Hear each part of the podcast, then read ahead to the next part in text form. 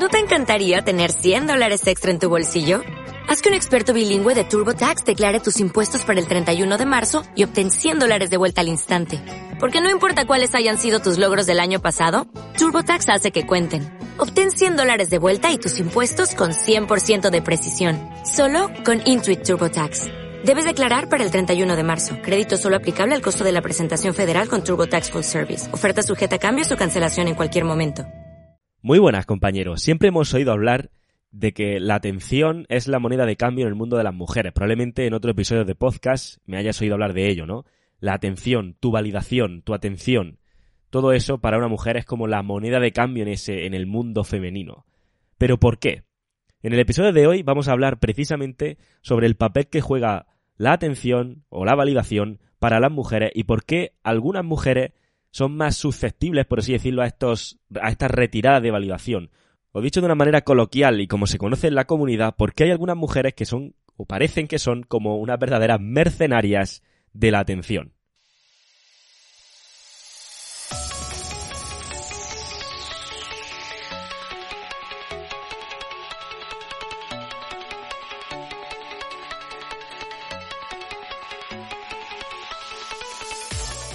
Muy buenas, compañero. Bienvenido a radiohombrealfa.top, tu canal de podcast sobre seducción, dinámicas sociales y red pill más completo de habla hispana. Bien, antes de empezar, quiero recordarte que tanto a nivel de email como a nivel de Telegram tenemos una increíble comunidad, que por cierto la de email la tengo un poquito abandonada, pero voy a volver a, retomar el contacto con vosotros por ahí, por esa vía, y a informaros de todas las novedades que se vienen, porque se vienen un montón de novedades para el proyecto. Y por supuesto la comunidad de Telegram, que creo que ya hay casi unos 1500 personas suscritas y que voy a retomar el hecho de hacer directos. De hecho, en las próximas semanas haré un nuevo directo, así que tienes en la descripción de este podcast los enlaces para unirte a la comunidad de email y a la comunidad de Telegram. Ambas son gratuitas y en ambas vas a recibir un montón de valor y un montón de información de todas las novedades del proyecto. De hecho, próximamente, como digo, habrá un directo, así que si quieres enterarte de todo y asistir a ese directo donde recibirás un montón de valor, haz clic en los enlaces de la descripción y únete a esas comunidades. Dicho esto, entiende que, volviendo al tema de la atención o tu validación para las mujeres, entiende que tu madre, tu hermana, esa chica del bar, la mujer con la que llevas 20 años casado, todas son mujeres y todas para todas, digamos, el papel que juega la validación o la atención es fundamental. Todas, de alguna u otra forma, tienen una tendencia a buscar esa atención o esa validación. Evidentemente, algunas en mayor y otras en menor medida, esta búsqueda de atención y de validación, pero es una parte integral del género femenino el buscar varios medios, o el buscar por todos los medios posibles, captar y mantener esa atención y esa validación. Y sí, sé lo que estás pensando, y evidentemente todas las personas, tanto hombres como mujeres, nos gusta la atención, por varias razones, pero como género, las mujeres buscan y usan esta atención y esta validación de manera distinta. ¿Vale? De hecho, desde que son pequeñas, la atención es una especie de refuerzo primario para las chicas.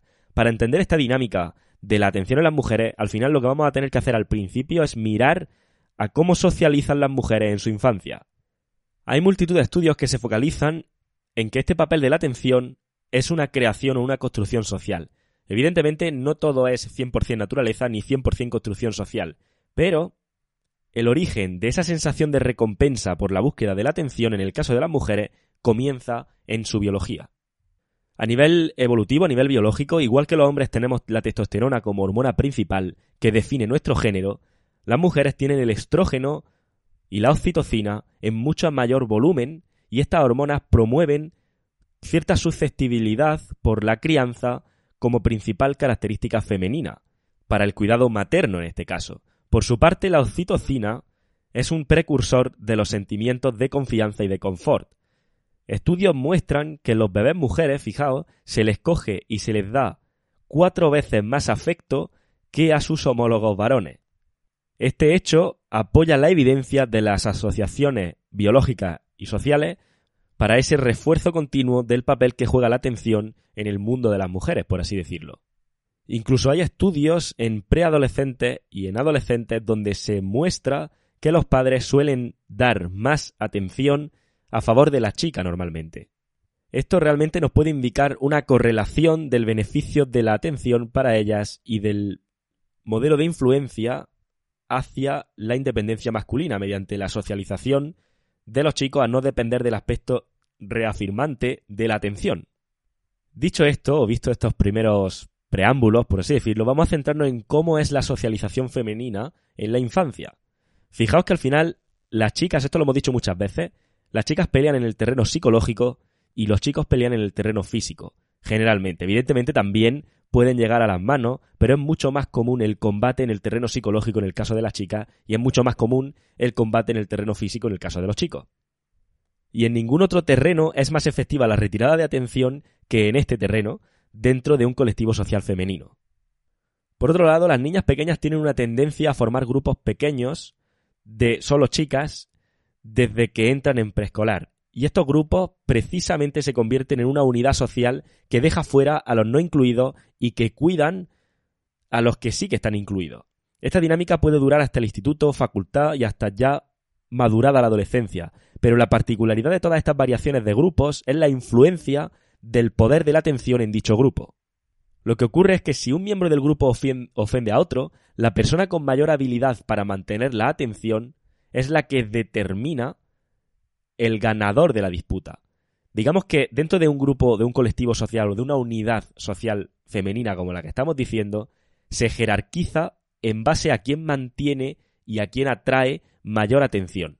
Tanto atención dentro del grupo como atención fuera del grupo, siendo la atención del sexo opuesto la más valiosa después de la pubertad. Una vez que ya entra en esa pubertad, el papel de la atención del sexo opuesto empieza a cobrar importancia. Pero fijaos cómo se jerarquiza, igual que los hombres también formamos como cierta jerarquía, ellas forman cierta jerarquía en base a quién mantiene y atrae o quién es capaz o tiene esa habilidad de mantener y atraer en mayor medida esta atención. Y al final la capacidad para atraer esta atención determina el ranking social dentro del grupo.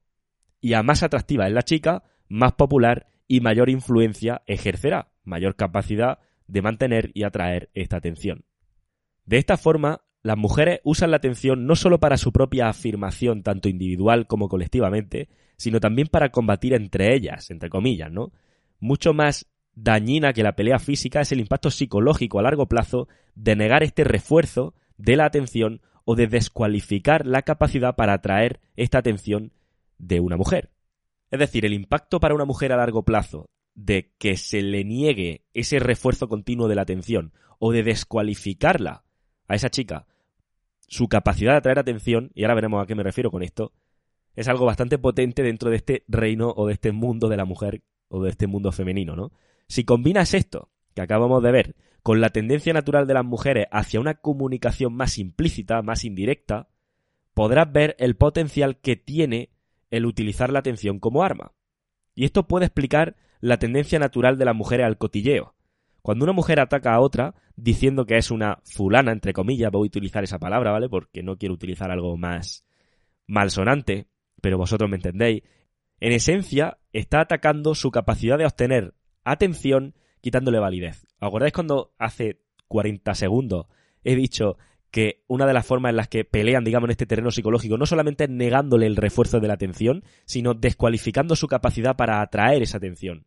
Pues una de las maneras de descualificar, de descualificar, perdón, esa capacidad para atraer atención es diciéndole precisamente, es diciendo precisamente eso de, va, pero esta chica es una fulana un poco fresca. ¿Por qué? Porque lo que está haciendo es precisamente como menospreciando su capacidad de, atraer esa atención. Llegado a este punto, vamos a añadir a toda esta compleja necesidad de atención, entre comillas, el hecho de que a medida que una mujer envejece, su valor de mercado sexual decae. Es decir, vamos a añadirle el factor contrarreloj, entre comillas, a todo esto. Recuerda que el principal medio por el que las mujeres atraen la atención es mediante su sexualidad y mediante su belleza física. Esto intensifica este impulso para combatir por la atención a medida que se acerca esa, entre comillas, fecha de caducidad. Es decir, a medida que ese valor de mercado sexual decae, intensifica el impulso por competir con las demás por esa atención. En las últimas décadas y en la época que estamos viviendo ha habido un impulso a través de diversos movimientos femeninos para desincentivar o desenfatizar este impulso natural y o para dirigir este impulso hacia otras fuentes, como pueden ser la carrera profesional, la independencia, etcétera, etcétera, etcétera. Pero esto no borra este impulso de querer reconducir esa necesidad de atención hacia otra fuente, no puede borrar años y años y años y años de evolución y de biología. Basta con observar cómo el 90% de los productos antiedad y de belleza van dirigidos precisamente a este tipo de mujeres, incluso mujeres de carrera profesional o con cierta independencia. Aún así, siguen siendo targeteados, digamos, estos anuncios también para ellas. Independientemente de que a nivel social se quiera dirigir esto o se quiera cambiar esto de alguna manera, esta dinámica de la atención, o esta dinámica que juega la atención, mejor dicho, en, eh, a nivel biológico y evolutivo en la mujer, no puede ser ignorada. Y dicho este pequeño preámbulo, y dirás, ¿cómo que preámbulo? Se llevo ya 10 minutos escuchándote. Pues sí, pero dicho este pequeño preámbulo, quiero hablaros de las chicas que son, o que como he dicho antes, como por coger un término más coloquial, mercenarias de la atención. Estas chicas que, digamos que buscan la atención como mucho más bruscamente que las demás. Las que son mucho más susceptibles a esta atención o a esta validación. Pues claro, ¿qué es lo que separa esta atención como moneda de cambio o esta dinámica de la atención como moneda de cambio que justo acabamos de explicar en esta primera parte del podcast, de la típica descarada, vamos a llamarla entre comillas, mercenaria de la atención, con decenas de orbitadores y miles de seguidores en redes. ¿Cuál es la, fina línea que separa, digamos, eso? El que las mujeres, digamos, pues utilizan la atención de manera jerárquica, como hemos estado viendo, etcétera, etcétera, de las que, digamos, como que, entre comillas, se han pasado ya al otro extremo. La respuesta a esta pregunta radica en los métodos y en cómo de lejos una mujer puede llegar para mantener ese grado de atención. Es muy fácil especular sobre las razones psicológicas de por qué algunas mujeres necesitan, entre comillas, más atención o más validación que otras. Por ejemplo, una relación disfuncional con su padre, marginación social que haya sufrido, de estos grupos que decíamos antes, problemas de autoestima, lo que comúnmente en la comunidad conocemos como red flags, que probablemente en siguientes episodios hablaremos de estos red flags. Es decir, las razones psicológicas detrás de por qué se necesita más atención, digamos que se puede especular y es algo de esto. Lo que no es tan sencillo de especular es sobre los medios y la forma por las que reciben esta atención y las reacciones específicas que el resto tienen sobre estas formas o estos métodos que estas chicas utilizan para captar esa atención. Y es que lo que diferencia al final a estas mujeres o esta, como la hemos estado llamando antes, es su forma tan explícita de captar esa atención. Ten en cuenta que las mujeres prefieren, por lo general, mejor dicho que prefieren, tienen una tendencia a un tipo de comunicación más implícita, más encubierta. No hay ninguna sutileza en los métodos, por lo general no hay ninguna sutileza en los métodos o en la forma de captar esa atención de este tipo de mujeres que estábamos hablando finalmente. Hay que añadir que las mujeres ven esto como un ataque de estas chicas robándoles su derecho a, la, su porción de atención. Porque al final recordad que hay como una especie de competitividad, una especie de competencia intrasexual, tanto en el caso de las mujeres como en el caso de los hombres. Todos competimos a nivel intrasexual. Entonces, lo que ocurre cuando una chica, digamos, que está en la parte sana digamos, de esta gestión de la atención, cuando ve a otra chica que no está, que está en la parte menos sana, por llamarla de alguna manera, ¿no? De esta eh, gestión de la atención, lo que acaba viendo es como, pues eso, como una competidora que le está quitando su derecho a su porción de atención. Y en una mayor escala están traicionando la forma encubierta, por lo general, que tienen de captar esta atención. ¿Vale? Mediante la búsqueda abierta, mediante la búsqueda demasiado explícita de la atención, estas chicas están cambiando al, se están cambiando, digamos, al bando del estilo de comunicación masculino para conseguir esa atención. Y es por ello que esto es visto como de forma, entre comillas, vulgar, etcétera, etcétera, etcétera. Por los demás y sobre todo por el resto de chicas que visualizan, digamos, a esta persona como una competidora. Y una competidora que está utilizando, digamos, como trucos sucios, por así decirlo, para llevarse esa porción de atención. Por tanto, por eso muchas veces hemos dicho, y me habréis escuchado decir en otros episodios de podcast, que vuestra atención, vuestra validación, es la mejor herramienta, es vuestra mejor arma de cara a, interactuar con las mujeres, porque al final es algo que valoran un montón. De hecho, al final, desde la comunidad Respil siempre se habla de, o siempre se diferencia entre dos tipos de sexo que una mujer puede ofrecer, por así decirlo. ¿A qué me refiero con esto? Bueno, esto realmente está visto en, evolutivamente hablando en otros animales también, ¿no? Hay no sé qué clase de, de especie de gorila, chimpancé o algún tipo de mono, no recuerdo exactamente qué nombre de específico de qué especie o de qué raza, pero sí que se daba el caso de que las hembras tenían como dos formas de utilizar el sexo como herramienta. Una de ellas era a, cambio de recursos, ¿vale? Y otra de ellas era a cambio de, por así decirlo, como simplemente validacional. Y normalmente la forma que se utilizaba a cambio de recursos coincidía con la etapa menos fértil de esa hembra y la forma, digamos, más validacional coincidía con la etapa más fértil, ¿ok?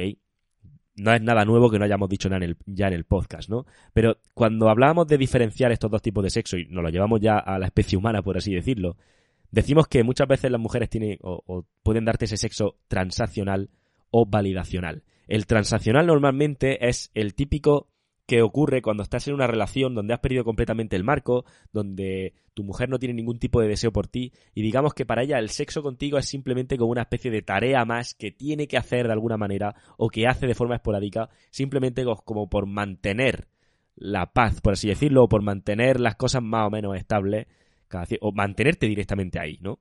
Para que, digamos, no, no se rompa todo ese castillo de naipes tuyo.